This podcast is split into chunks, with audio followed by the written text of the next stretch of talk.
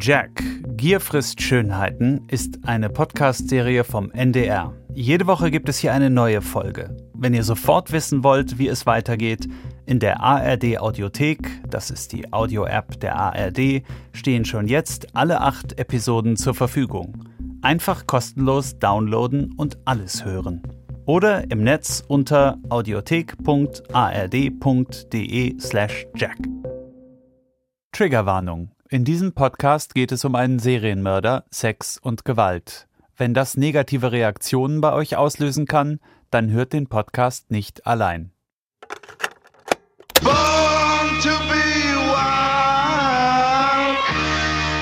Heute im Texte Born to be Wild von Jack Unterwegs.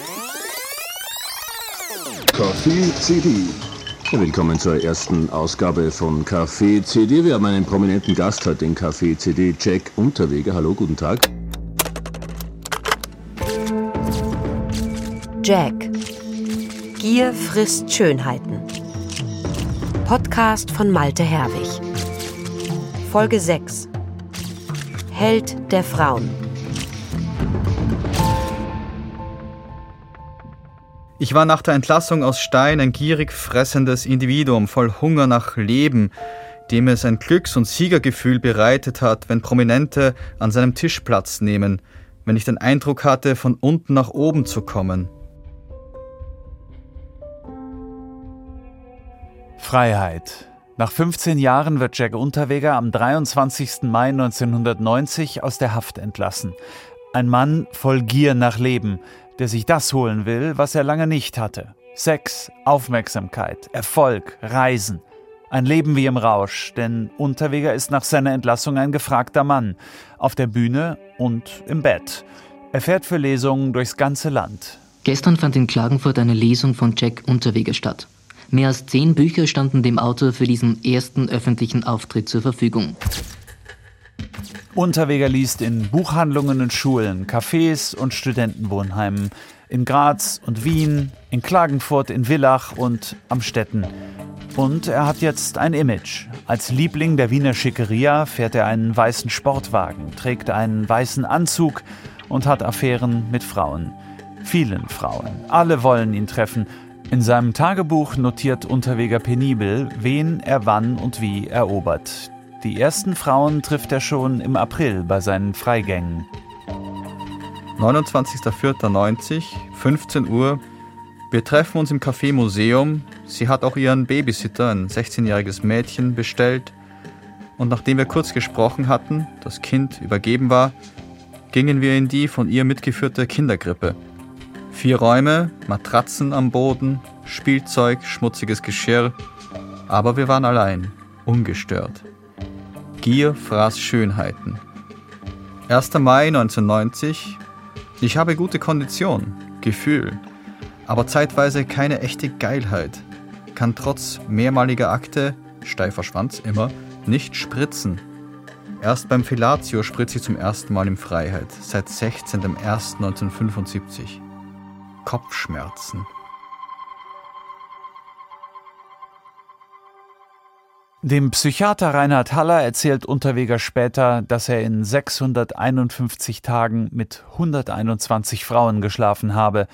Im Rückblick hat er sich selbst als gierig fressendes Individuum voll Hunger nach Leben bezeichnet. Als Boulevardpromi und Bad Boy der österreichischen Literatur hat Unterweger keine Probleme damit, Frauen aufzureißen. Er war eine Trademark, ja, a registered Trademark. Und mit dieser Trademark hat er halt Weiber ausgebeutet, sexuell und materiell. Jack Unterweger, der Frauenmörder mit dem lyrischen Ich. Eine Masche von ihm, der Flirt als Mutprobe. Und er sagt zu mir, traust du zu einem Mörder ins Auto steigen? Und ich sag, ja, ich hab keine Angst vor Mördern. Warum sollte ich? Das ist Conny. Und wie die Mutprobe an dem Abend ausgegangen ist, das hören wir gleich. Die andere Masche von Jack Unterweger, Gedichte als Anmache. Der Wanderschwanz rezitiert von einem echten Wiener abends in einer Wiener Bar. Und das beginnt, wenn ich das richtig im Kopf habe, es zieht ein Wanderschwanz durchs Land, ein wahrer Vagabund. Ihn fesselte kein Herzensband, er lief und lief sich wund. war in dem Buch drinnen. Und irgendeine Frau, in der Zeit, wo der Jack noch da war, erzählt mir, ja, der Unterweger hat ja ein Gedicht geschrieben und zeigt mir das. Und da hat der Unterweger dieses Gedicht vom Heinze Unger mit dem Wanderschwanz als seines ausgegeben. Georg Biron kannte Jack Unterweger persönlich. Er hat ihn nicht nur interviewt, sondern die beiden sind auch nachts durchs Wiener Rotlichtviertel gestreift. So, ich kann mich erinnern, eins da habe ich gesagt, Jack, bitte, heute Groschen. Er hat gesagt, ja, da haben wir, haben wir es auch nicht gesehen, so, so auf der großen, keine Prostituierte, sondern eine Junge, die halt geil ausgeschaut hat. Und der Unterweger sagt zu mir, ah, das ist eine Frau, die knallt in die Lenden. Sag ich, was ist das für ein Satz? Ja, das ist der Bütext bei der neuen Revue. Ne? Ich treffe mich mit Georg Biron in seiner Stammkneipe, dem Café Go West beim Westbahnhof in Wien. Wir tauschen Bücher aus. Ich habe ihm die Handgebiografie mitgebracht. Biron schenkt mir eine Sammlung seiner Texte aus vier Jahrzehnten. Buchstabensuppe heißt das Buch. Noch lustiger ist die Widmung, die Biron mit schwungvollen Kringeln am Kneipentisch reinschreibt. Für Malte, in Wien no veritas. Die Wiener die Wahrheit passt ja gut zum Thema des Abends. Biron war schon vieles in seinem Leben. Schauspieler, Regisseur, Liedtexter, Fotograf. Seine Vorfahren kamen aus Frankreich. Aber diesen Georg Biron, einen gedankenflinken Koloss von einem Mann, den könnte man in ein Museum stellen, als eines der letzten Exemplare des ohne Rücksicht auf Verluste die Dinge auf den Punkt bringenden Wiener Originals. Als Unterweger 1990 entlassen wird, ist Biron Chefredakteur des Magazins Free Life und bekommt das erste große Interview mit dem prominenten Ex-Häftling. Er nimmt eine junge Kollegin mit, die so beeindruckt von Unterweger ist, dass sie hinterher mit ihm in seine Wohnung geht. Die Frauen waren wie die Kaninchen vor der Schlange. Also der hat so einen richtigen, so eine hypnotische, maskuline Ausstrahlung gehabt auf bestimmte Frauen. Und zwar aus unterschiedlichsten äh, Milieus. Doch nicht alle Frauen lassen sich so leicht beeindrucken von Unterwegers Aufschneiderei. Conny jedenfalls nicht. Und trotzdem hat sie gleich nach seiner Entlassung mit ihm eine Affäre. Sie wundert sich noch heute, warum sie mit einem Typen wie Jack überhaupt mitgegangen ist. Für mich war er ein Antimann. Also, wenn ich in der Nacht nicht so besoffen gewesen wäre. also, ich wäre, der, der hätte mir überhaupt, also ich, das wäre für mich kein Beuteschema für mich gewesen, der Jack. Conny ist eine seiner ersten Eroberungen in Freiheit. Als sie in den frühen Morgenstunden des 23. Mai in der angesagten Reisbar landet, sitzt nur noch ein Gast am Tresen, ausgerechnet auf ihrem Stammplatz. Und ich denke, das geht gar nicht. Auf, äh, sonst keine Leute drin, überhaupt niemand. Es geht überhaupt nicht. Auf meinem Platz hat einfach niemand zu sitzen. Und start dort rein und, und, und gehe zu dem hin und, und sag weg von meinem Platz da. Und kommt der Kellner und sagt, nicht, bitte beruhig dich und ist, wir sperren eh gleich zu und setzt dich woanders hin und am besten du gehst überhaupt, weißt du nicht, wer das ist? Ich das ist mir vollkommen egal, wer das ist. Und wenn er der Papst ist, ist es mir egal, auf diesem Sessel hat niemand zum Sitzen. Ich, ich war ziemlich, ziemlich betrunken.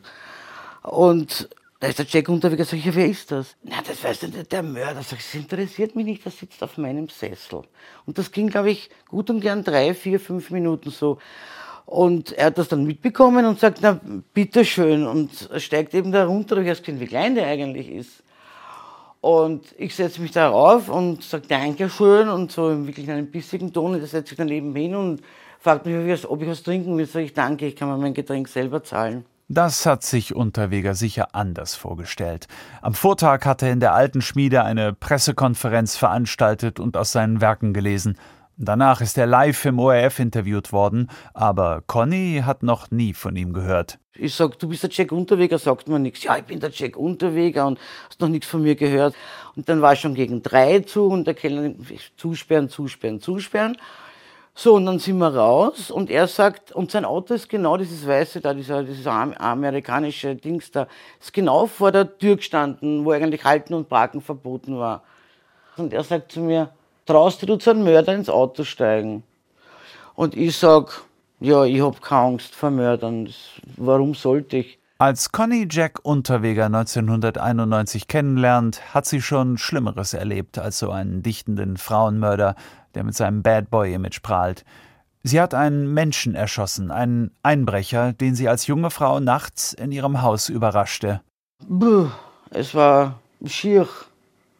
Und der Geruch, diese Mischung aus Blut, das kenne ich ja vom Abstechen. Wir haben früher, ich bin groß geworden am Land, wir haben also Schweindel und alles abgestochen, der Blutgeruch. Vermischt mit dem Pulver und dann mit, mit den Gedärmen. Ne? Das ist eine Mischung, die kriegst aus der Nase ewig lang nicht raus. Die unerschrockene Conny steigt zu Unterweger in den Wagen und verbringt eine Nacht mit ihm, an die sie sich noch heute gut erinnert. Der Sex war gut.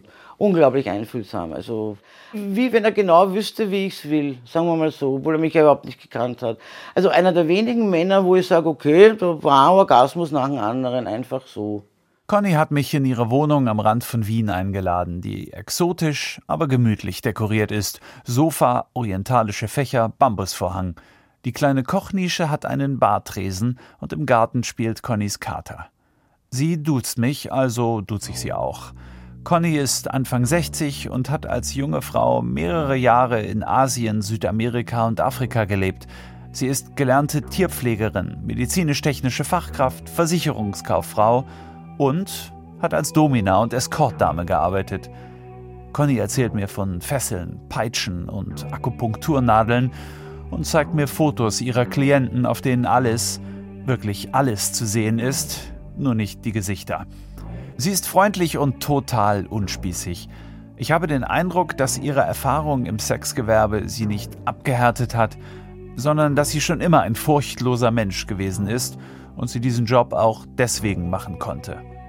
Aus Connys One-Night-Stand mit einem Frauenmörder wird eine Zwei-Wochen-Affäre, bei der sich Unterweger von seiner besten Seite zeigt. Das beginnt schon mit der Einrichtung seines Apartments. Schöne Wohnung übrigens, wie Altbau, schön irrsinnig viele Bücher, wahnsinnig viele Bücher. Also das Wohnzimmer war und auch das Schlafzimmer auch. Richtige Bücher, Bücher, Bücher, Bücher. Mir fällt das nur auf, weil ich selber, ich liebe Bücher und wenn jemand viele Bücher hat, das fasziniert mich immer. Nach 15 Jahren in einer kleinen Zelle kann Unterweger sich endlich ganz in seiner Rolle einrichten.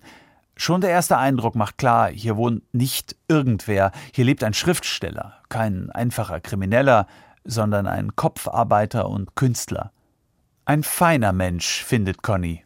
Also, wenn mich jemand fragen würde, ob ich den Jack zutraue, jemanden umgebracht zu haben, ich müsste sagen, nein. Aber man kann einen Menschen nicht hineinschauen. So wie ich den kennengelernt habe, kann der nicht einmal einer Fliege was zuleide tun. Man konnte sich mit ihm sehr gut unterhalten, also über wirklich Gott und die Welt. Er war sehr gebildet, scheinbar im Häfen sich angelernt, weiß ich nicht. Ausdrucksweise auch schwer in Ordnung.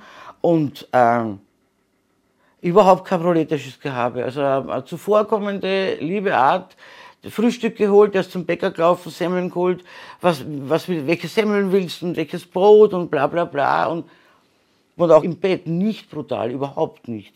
Ganz im Gegenteil, also wenn ich im Nachhinein dann gelesen habe, der hat die Frauen gewürgt und ich weiß nicht was noch alles, also die er umgebracht hat, da denkt man dann schon zurück und denkt sich, der hat nicht einmal irgendwie einen Ansatz von Gewaltanwendung, sage ich jetzt mal aber total sanft. Jetzt kann man Händchen halten, streicheln, über die Haare fahren. Also nicht einmal ein Anzeichen von irgendeiner Art von Brutalität. Der zärtliche Jack ist anders, als Conny das von vielen Männern gewöhnt ist.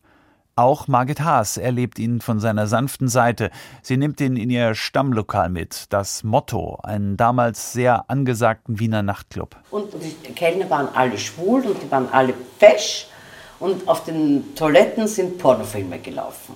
Und er war komplett irritiert, ja, von dem Porno am Klo, von den schwulen Kellnern. Er hat sich überhaupt nicht sicher gefühlt. Er war vollkommen unsicher in dem Lokal.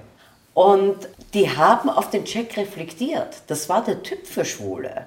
Er war dieser Typ für schwule Männer. Dieses doch buschikose,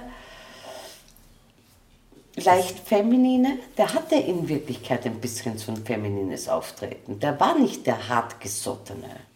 Was es alles gibt. Ein einfühlsamer Frauenmörder, der Gedichte schreibt, auf Blümchensex steht und eine feminine Ausstrahlung hat, die ihm selbst offenbar gar nicht bewusst ist. Doch es gibt auch Dinge, die der neue Jack unbedingt geheim halten will. Conny bemerkt schon bald, dass er genau darauf achtet, dass die Frauen in seinem Leben nichts voneinander wissen. Wie zum Beispiel, dass, wenn wir weggegangen sind, wir nie dort, also selten dorthin gegangen sind, wo er normalerweise verkehrt ist. Und ich glaube, das war deswegen, weil er sich mit den anderen Weibern nicht vergraulen wollte. Das heißt, er hatte neben dir noch andere in den Naja, der hat doch, der, der war doch, der war doch total beliebt bei den Higher Society Dussis, bei, den, bei der Bussi-Bussi-Gesellschaft von Wien. Conny ist die ganze Geschichte mit Jack am Ende doch ziemlich egal. Als er sich nach ein paar Wochen nicht mehr bei ihr meldet, ist die Sache auch für sie erledigt. Und Unterweger spielt wie ein Jongleur mit den Frauen, die er jetzt in seinem Leben hat. Die eine hier, die andere da. Und dann gibt es noch einen Ort, den keine seiner Liebhaberinnen kennt, den Straßenstrich. Ein Mann wie Unterweger, der Dutzende von Affären hat, der sollte sexuell doch eigentlich ausgelastet sein, denkt man. Und genau dieses Argument wird er später bei einer Polizeivernehmung bringen, als Begründung, dass einer wie er es doch überhaupt nicht nötig hat, zu Prostituierten zu gehen. Aber Jack Unterwegers Gier scheint unersättlich. Georg Biron hat ihn damals durch die Nacht begleitet. Ich war dann später mit ihm im, im, in diversen Rotlichtclubs unterwegs und habe dort die Erfahrung gemacht, dass selbst die Prostituierten dort, die Huren, ja, haben plötzlich ganz feuchte Augen gekriegt, weil der Unterweg ein Club ist. Und da habe ich damals eine Prostituierte näher gekannt und habe zu der dann gesagt, sag einmal, wie war denn der Unterweger mit dir im Zimmer privat? Ja? Und sie hat gesagt, ja, das war, der war ganz weich und ganz zärtlich und devot und überhaupt nicht laut, sondern hat so geflüstert und so ein bisschen dirty talking und, und war sehr äh, einschmeichelnd fast. Ne? Keine verborgenen Perversionen, keine Knebel- und Fesselspiele, kein Auspeitschen. Selbst im Bordell benimmt sich Jack Unterweger artig. Georg Biron wohnt damals gegenüber dem Club 28. Der Rotlichttreff liegt in der Felberstraße, direkt neben den Bahngleisen im 15. Wiener Bezirk. Ein paar Meter stadtauswärts beginnt der Straßenstrich. Dort stehen die Prostituierten, die ganz unten in der Hackordnung sind. Sie arbeiten nicht in einem Club, haben kein Zimmer, sondern müssen zu den Kunden ins Auto steigen. Sie arbeiten allein und schutzlos an der Bordsteinkante, draußen in der Nacht. Und dann passiert es. In Vorarlberg fiel im Dezember des Vorjahres eine Prostituierte ihrem Mörder in die Hände. Im Wiener Raum wurden vier Prostituierte ermordet aufgefunden. Von zwei weiteren, von denen anzunehmen ist, dass sie ebenfalls entführt oder bereits ermordet worden sind, fehlt jede Spur. Im Frühjahr 1991 sorgt eine Mordserie an Prostituierten für Aufregung in Österreich. Was uns wirklich fehlt, sind die Sachbeweise, da die Prostituierten, die wir bis jetzt gefunden haben, in relativ langer Zeit dort gelegen sind und äh, durch das schlechte Wetter auch also jeglicher Sachbeweis vernichtet wurde. Die Morde machen Schlagzeilen. Unterweger berichtet für den ORF vom Straßenstrich über die Angst im Rotlichtmilieu. Die Kritiken seines Theaterstücks über AIDS, Schrei der Angst, sind nicht mehr so positiv. Aber in einem sind die Medien einig. Als Rotlichtexperte taugt Unterweger allemal noch. Georg Biron scherzt mit ihm sogar über die Morde. Und ich weiß noch, ich habe einmal zu ihm so im, im Scherz gesagt, eins sage ich da, wenn du meine Lieblingshur umbringst, bin ich echt böse auf die. Jack Unterweger ist viel zu beschäftigt, um verdächtig zu werden. Er vögelt sich durch alle Schichten der österreichischen Gesellschaft, von der Unternehmer- und Politikergattin über die Grafikdesignerin und Pharmareferentin bis hin zu Kellnerinnen, Krankenschwestern und Schülerinnen. Die älteste ist 65, die jüngste gerade mal 16. Es gibt im Wienerischen so einen Ausdruck des Schlaucherl. Er war ein Schlaucherl, aber er hat professionell gar nicht Schlaucherlartig. Schlaucherl ist klein und, und ein bisschen minder und ein bisschen ein Schlaucherl ist auch immer ein bisschen doof, weil er nicht weit genug blickt, mangels Intelligenz. Aber er ist klug genug, um aus einer momentanen Situation seinen Vorteil zu ziehen. Also die Frau, die er ins Bett kriegen will, die kriegt er schon ins Bett in aller Regel. Ein Schlaucherl, also ein bauernschlauer, raffinierter Typ. Jack Unterweger nutzt die Frauen hemmungslos aus, finanziell und sexuell. Seine Liebhaberinnen geben ihm Geld, sie chauffieren ihn durch die Gegend, sie machen ihm Geschenke. Einigen stiehlt er auch Schmuck. Die Frauen sind für Unterweger vor allem eins nützlich. Er ist ein Zuhälter, der zuhören und zärtlich sein kann. Nur über den Mord an Margret Schäfer 1974, über den spricht er so distanziert, als habe ein anderer ihn verbrochen. Was denkt man sich denn dabei als Täter jetzt, wenn man etwas macht, wo man weiß, man kriegt ein paar Jahre, wenn man erwischt wird? Äh, da muss man jetzt wieder differenzieren. Die Tötungssache war weder geplant und auch nie nachgewiesen als geplante Tat. Äh, es war immer eine Affekttat mit dem Argument des Psychiaters, der mich nie untersucht hat, der gesagt hat, ein Mordvorsatz kann auch in Bruchteilen von Sekunden fallen. Bitte, es mögen die Psychologen beurteilen, ich nicht. Geplant waren die Raubüberfälle, geplant waren Einbrüche und das Milieuleben eben in der Halbwelt. Man möchte dazugehören. Man hat diese Minderwertigkeitskomplexe, dass man ja niemand ist dass man eigentlich nirgends hingehört und da möchte man auf einmal dazugehören. Und das ist eben leider in dieser Gesellschaft, und da ist die ganze Gesellschaftspolitik schuldig, weil das eben so von der Schule her äh, reduziert wird. Ohne materiellen Werten ist man heute Ausschussware. Bei seinen Radio- und Fernsehauftritten doziert Unterweger gerne über große Themen wie Gesellschaft und Gerechtigkeit und über die Justizreform. Kurz nach seiner Freilassung hat Jack Unterweger einen Auftritt im ORF Fernsehen. Der Journalist Paul Yvonne war in dieser Talkshow ebenfalls eingeladen. Yvonne war viele Jahre Redakteur beim österreichischen Nachrichtenmagazin Profil, hat Gerichtsreportagen geschrieben und Bücher veröffentlicht. Eines davon heißt, es gibt durchaus noch schöne Morde. Er hat es mit Ernst Geiger zusammen verfasst, einem Mann, mit dem es Unterweger bald zu tun bekommen wird. Yvonne erinnert sich gut an die Sendung, in der er gemeinsam mit Jack Unterweger auftrat. Hier ist der österreichische Rundfunk mit seinem Fernsehprogramm. Es hat einen Club 2 gegeben, das war damals eine, eine mm, Diskussionssendung im Fernsehen, ein, ein wirklich gutes Format. Äh, da ist es nur zum Teil um Unterhaltung und sehr viel mehr um Information gegangen und da ging es um die Reform des Strafvollzuges. Und Jack Unterweger, der berühmte Erfolg des Strafvollzugs, war auch da. Als ich mir die Sendung vom Juni 1990 anschaue, kommt sie mir vor wie aus einer anderen Epoche. Sieben Gäste in unterschiedlich schlecht passenden Outfits sitzen zusammengequetscht auf braunen Clubmöbeln und rauchen und diskutieren ausführlich mit dem Moderator Günter Nenning über Gefängnisreformen. Nenning ist ein bekannter österreichischer Journalist, der Unterweger bereits in den 80er Jahren im Gefängnis besucht hat auch einer, der sich für seine Freilassung eingesetzt hat. Jetzt sitzt er ihm direkt gegenüber, der Stargast, Jack Unterweger. Er trägt seinen weißen Anzug, im Knopfloch eine faustgroße rote Stoffblume. Alle Augen sind auf ihn gerichtet. Da war dann ein Typ wie der Jack Unterweger, der da in Häfen, wie wir das Gefängnis nennen, der hat alle Anzeichen gezeigt, dass der Strafvollzug auch bei einzelnen Leuten sehr gut wirken kann. Der hat ja geschrieben und hat publiziert, hat eine Literaturzeitschrift gemacht. Also er hat so nach außen hin die Kriterien erfüllt, die eine unaufmerksame, und das ist ein Wesensmerkmal der linksliberalen Blase, die Unaufmerksamkeit, die Abhängigkeit von Bildern. Da liefert einer ein Bild und alle fahren drauf ab. Eine Barbara Frischmuth, eine Elfriede Jelinek, ein Günter Grass. Ah, da sitzt einer im Gefängnis und macht eine Literaturzeitschrift. Das muss ein guter Typ sein.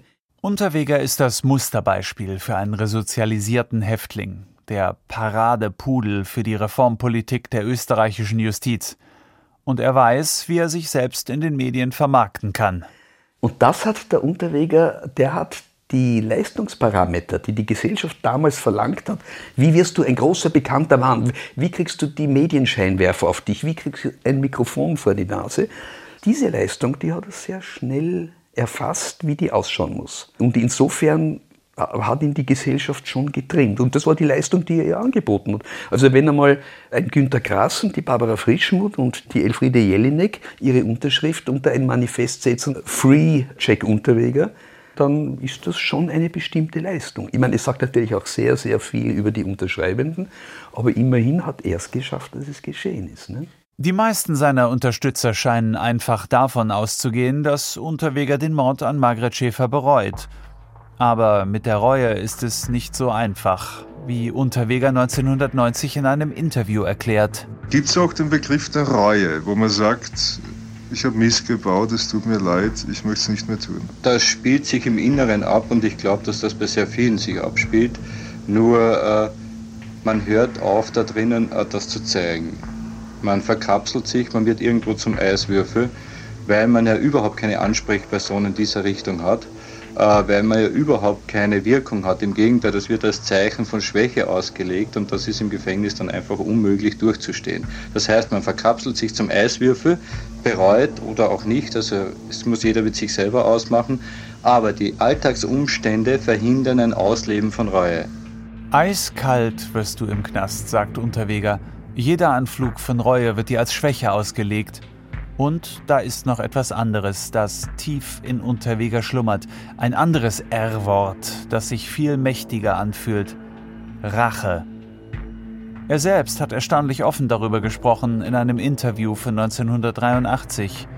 Unterweger erklärt darin, warum er in seiner Zeit als Zuhälter immer wieder junge Frauen aus gutem Haus verführt und dann auf den Strich geschickt hat es war irgendwo da, dieser Haus, dieses abgelehnt werden, wenn man sich irgendwo hin vorstellt oder man kommt hin und will dort arbeiten, ja, wer sein's denn? Ja, ich komme aus dem Heim, ja, verschwinden sollen können wir nicht brauchen. Das hat natürlich irgendwo diese Prägung, diesen, äh, diesen ganzen Haus, der dann zu diesen, und dann, ich meine, wenn ich heute ein Mädchen aus einem goldenen Nest höre und dann am Strich sehe, ist es ja schwierig. Aber diese Mädchen waren praktisch nur Mittel zum Zweck, um die Eltern dieses gutbürgerlichen Hauses, diese, dieser Mittelschicht und Oberschichte, zu bestrafen. Nach seiner Entlassung 1990 scheint das erst einmal Vergangenheit zu sein. Aus Rache wird Genugtuung, aus Hass wird Gier. Unterweger wird jetzt nicht mehr abgelehnt, im Gegenteil, er wird gefeiert. Noch. In den zahlreichen Interviews nach seiner Entlassung gibt er sich souverän und wortgewandt. Er spielt seine Rolle, er sagt den Text auf, den er hinter Gittern eingeübt hat, auch wenn ihm dabei die Metaphern manchmal munter durcheinander purzeln. Zwei Sachen hat der Mensch von Natur aus, nämlich Stolz und Charakter. Und wenn er die nicht hat, bleibt ein schmieriger Esel, der ewig Slalom fahren will und dann danach auch lebt und früher oder später immer wieder auf der Strecke bleibt. Wenn ich den Mut nicht habe, zu meinem Charakter, zu meinen Fehlern ebenso zu stehen wie zu den Stärken, dann werde ich es nicht schaffen. Dann werde ich irgendwann anfangen, Kompromisse zu machen und dann werde ich nur mehr irgendwo Wind sein. Aber gehört er wirklich dahin, wo er jetzt ist? Passt diese Rolle überhaupt zu ihm? Was, wenn der ganze Spaß so schnell vorbei ist, wie er begonnen hat, und die feinen Leute ihn wieder fallen lassen? Was dann? Was Unterweger in dem Interview sagt, klingt für mich fast schon wie eine Selbstbeschwörung. Er redet da wie einer, der sich immer wieder selbst sagen muss, pass auf, reiß dich zusammen, geh geradeaus und lass dich nicht in Versuchung führen, sondern erlöse dich von dem Bösen, das in dir steckt.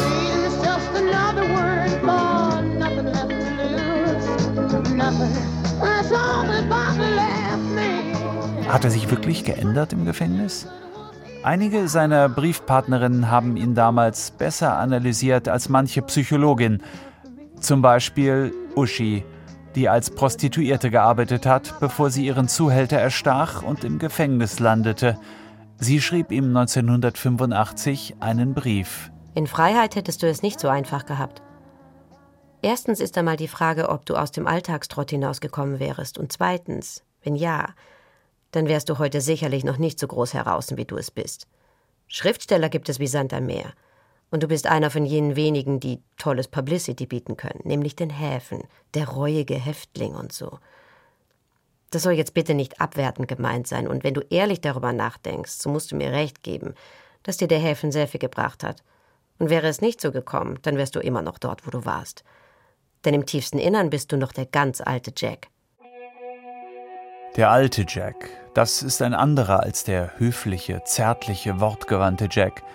Der alte Jack, das ist der Mann, den man nach seiner Freilassung eigentlich nur noch auf den Seiten seiner Romane wie Fegefeuer zu finden glaubt. Egoistisch, gewissenlos, brutal. Sonst wäre das alles ja eine riesige Illusion, diese Sache mit der Resozialisierung durch Literatur. Dann wäre der Schriftsteller nur eine weitere Tarnung des Jack Unterweger, Vielleicht seine beste, weil sie sein wahres Ich so glänzend verbirgt. Auch das erkannte Unterwegers Brieffreundin Uschi schon 1985. Tja, und weil man dir dort im Häfen so nach und nach dein eigenes Ich nahm bzw. untergrub, so versuchst halt deinem wahren Ich, mit dem aufgezwungenen Ich als Tarnung, freien Lauf zu lassen. Ich glaube, du solltest dich mal ganz intensiv mit deiner wahren Identität beschäftigen, obwohl ich glaube, dass du dann in den totalen Konflikt kommen wirst, mit dir selbst. Denn das, was du schreibst von wegen Anpassen und so, entspricht nicht deiner wahren Identität. Aber Jack Unterweger, der gefeierte Häfenpoet, der freigelassene Lebenslange, hat keine Zeit, sich mit sich selbst zu beschäftigen. 15 Jahre lang hat er Tag und Nacht daran gearbeitet, aus dem Gefängnis herauszukommen. Und jetzt, im Rausch der Freiheit, rennt er wie ein Besessener vor sich selbst davon. Doch schon ein paar Monate nach seiner Freilassung laufen die Dinge für Unterweger nicht mehr so gut. Seine Engagements werden seltener. Ein Knastpoet ist in Freiheit eben nicht so faszinierend wie hinter Gittern. Denn Schriftsteller gibt es da draußen wie Sand am Meer und die meisten können sogar ganz gut schreiben. Jedenfalls besser als er. Und die Aufmerksamkeit der Wiener Schickeria kann so schnell in sich zusammenfallen wie eine Portion Schlagobers. Das sagt die Wienerin Margit Haas und gibt mir auch gleich ein Beispiel.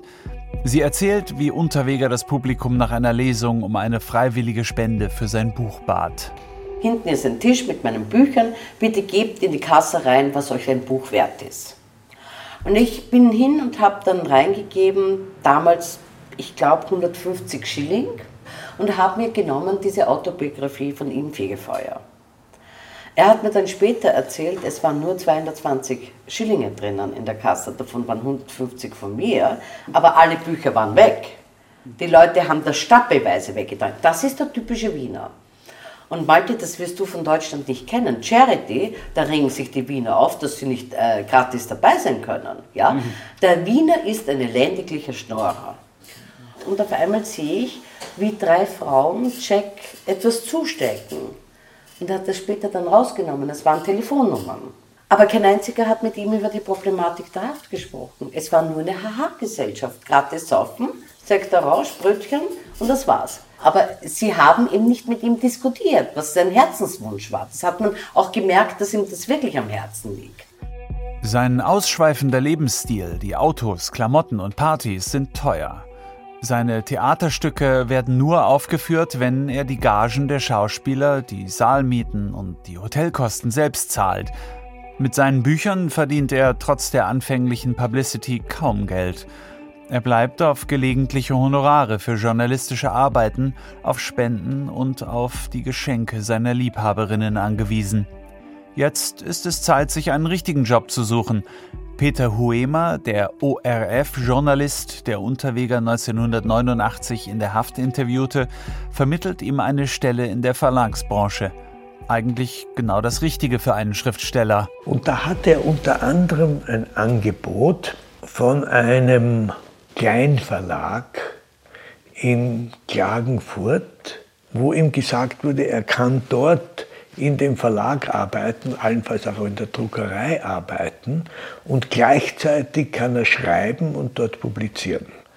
Da ist er zu mir ins Büro gekommen mit einem weißen Anzug und einem Schäferhund und hat mir mitgeteilt, dass ein Auto steht. Und da habe ich gewusst, für seinen weiteren Lebensweg werde ich ihm nichts mehr zu sagen haben.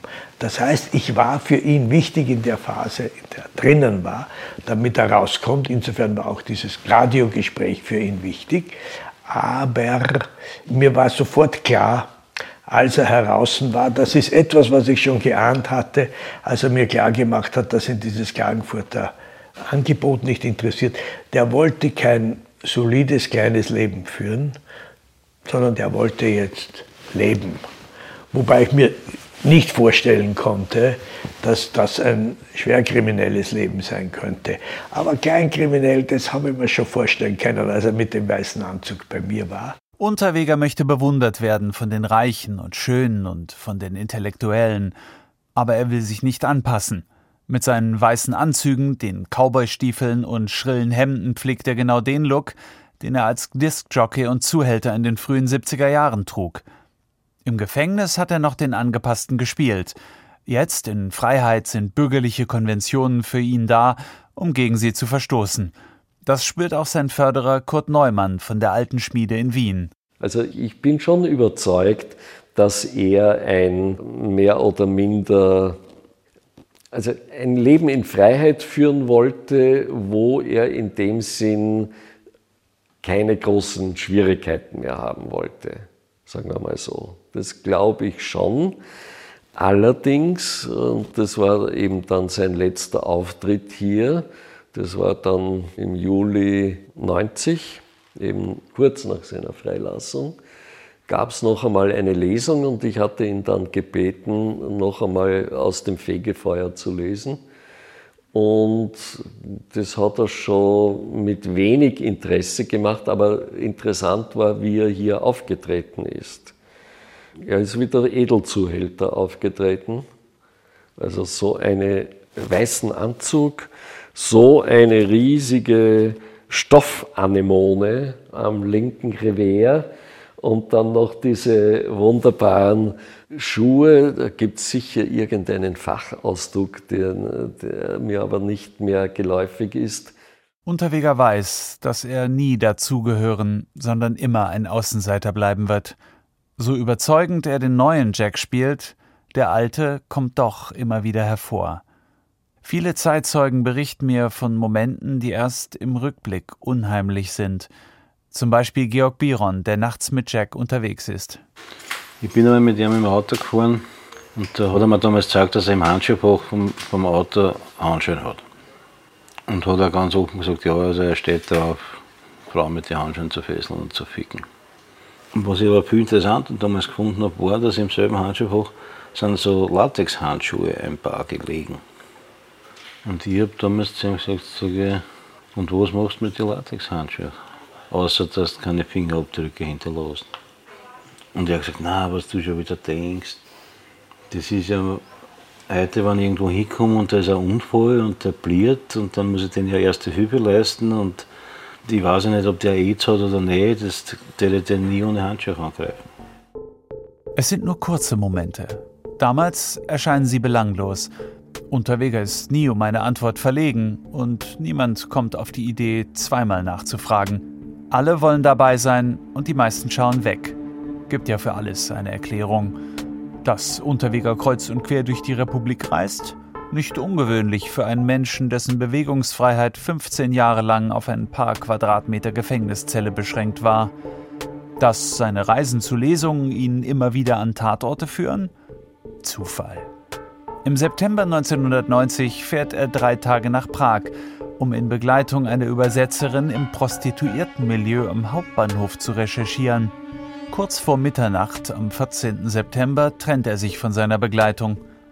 Am nächsten Morgen finden Passanten in einem Bach im Prager Westen die Leiche einer jungen Frau. Die nackte Tote liegt mit gespreizten Beinen rücklings im Bachbett. Ihr Körper ist teilweise mit Zweigen bedeckt und weist neben zahlreichen blauen Flecken Fesselungsspuren an den Unterarmen auf. Nachdem ihre Ausweise aus der Moldau gefischt werden, wird das Opfer später als die 30-jährige Blanka Botschkova identifiziert. Todesursache Erwürgen und Erdrosseln. Unterweger versucht weiter, mit Magazinartikeln und Lesungen im Gespräch zu bleiben. Aber im Laufe der Zeit kommen immer weniger Besucher zu seinen Lesungen. Das Siegergefühl, das ihm sein literarischer Erfolg eine Zeit lang gegeben hat, stellt sich immer seltener ein – seine Freundin Margit Haas erinnert sich an zwei Telefonate, die sie in der Nacht des 5. Dezember 1990 mit Unterweger führt, als der zu einer Lesung in Bregenz ist, der Hauptstadt des Bundeslandes Vorarlberg. Die Veranstaltung war kein Erfolg. Er rief an, er war sehr frustriert, er war verbittert, wie sehr oft, dass eben so wenige Leute gekommen sind zu der Lesung obwohl es in der ganzen Stadt äh, plakatiert war und er so viel das beworben hat. Und dann, es war dann um Mitternacht herum, dass er dann nochmal angerufen hat ich war erstaunt, weil er dann nochmal anrief. Ich habe gesagt, Hä, was ist denn los? Hast du was vergessen?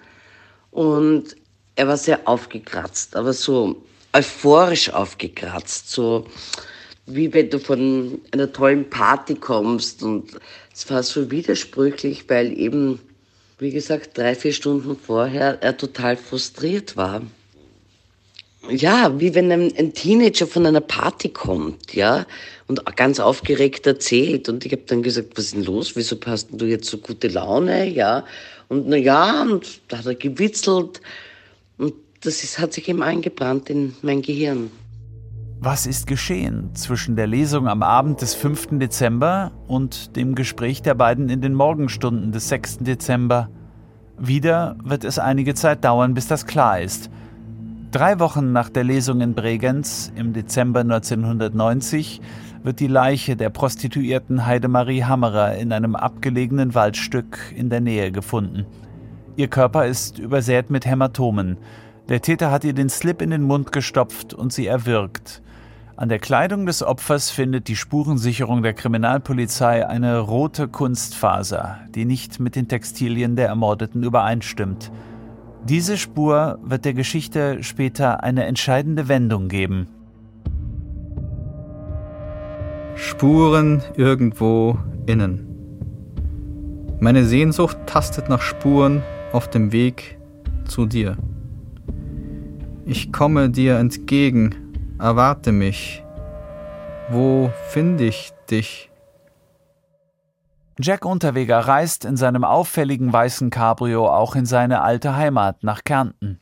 Er ist dort zu einer Lesung, eingeladen in dem Tal, in dem er aufgewachsen ist. Hier wird der ehemalige Körplerbub, der Außenseiter, nun wie ein Star hofiert. Unterweger kostet seinen Triumph aus. Und dann hat er ein paar Tage drauf hat er herinnen die Lesung gehalten beim Wimmitzwirt unten. Ich bin natürlich auch gegangen, habe ein paar Bilder mitgenommen. Und da hat er groß aus seinem Buch vorgelesen und so.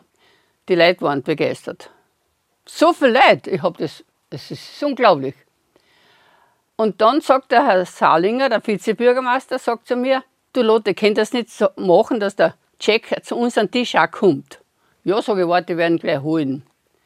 Dann gehe ich um, sage Servus Hanse, schaut er mich so an. Sag ich, kennst du mich nicht? Na, geh, sag ich, bitte die Lotte, musst mich erkennen. Dabei war ein paar Tage vorher auch da spazieren und hat geschaut, wo ich wohne. Sag ich, du, ich möchte nur sagen, das, was du geschrieben hast, im Buch, das stimmt nicht. Sag ich, du hast sehr viel gelogen. Sag ich, schau her, da sind die Bilder. Da habe ich ein Bild von seiner Firmung drinnen oder Erstkommunion und auch so ein paar, immer elegant, der war ein fescher Bursche. Und hat er gesagt, tu das weg und sei ganz still, weil sonst passiert was. Ich habe auf einmal so Angst gekriegt, habe alles zusammengepackt und bin gegangen. Die Bilder habe ich zerrissen unten und, und bin auf. Ich habe die Bilder zerrissen. Ich wollte nichts mehr zu tun haben mit ihm. Und nachher rufe ich da einen Bekannten an, sagt er, sperr alles zu. Sagt er, ich traue dem Frieden nicht. Der ist nicht so, so wie er ist die Leute haben alle ihm so, Mare, der arme Bub, und, und das ist alles auf dem Wies abgeholzt worden. Es stimmt nicht. Es stimmt nicht. Charlotte Auer bekommt es mit der Angst zu tun vor dem Mann, den sie noch als kleinen Hansi kennt, unschuldig, bevor er eine Frau ermordet hat. Aber den kleinen Hansi gibt es nicht mehr und der große Jack hat zu diesem Zeitpunkt bereits mehr als eine Frau ermordet. Und er wird weitere Opfer finden, und er war auch hier bei Ihnen zweimal vor dem Haus da. Er ist da hin und her spaziert, weil er geschaut hat, wie ich wohne. Und darum habe ich Angst gekriegt. Wie gesagt, und auf einmal ließ ich dann kurze Zeit später, dass sie ihn verhaftet haben. Sag ich, den traue ich alles zu, habe ich gesagt. Weil die Augen, was ich da gesehen habe, die gehen nicht mehr aus dem Kopf. Jetzt kann ich wieder ruhig atmen. Ich habe alle Angst gehabt. Ich habe alle Angst gehabt. Weil nachher habe ich gewusst, der macht alles. Der macht alles. Wie richtig Ihre Einschätzung ist, hört ihr in der nächsten Folge von Jack. Gier frisst Schönheiten.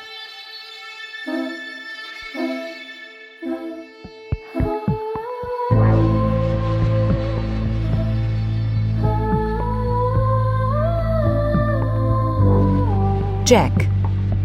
Gier frisst Schönheiten. Folge 6 Held der Frauen. Podcast von Malte Herwig. Regie Roman Neumann. Technik Sebastian Ohm und Jens Kunze. Redaktion Ulrike Thoma.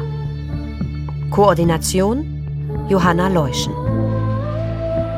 Eine Produktion des Norddeutschen Rundfunks 2022.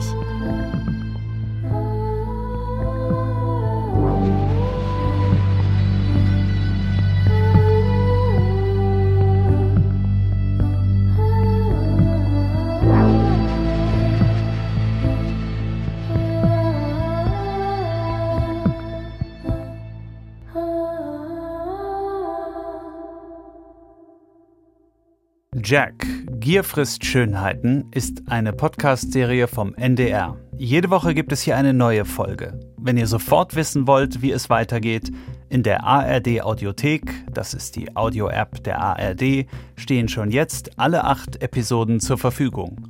Einfach kostenlos downloaden und alles hören. Oder im Netz unter audiothek.ard.de slash jack.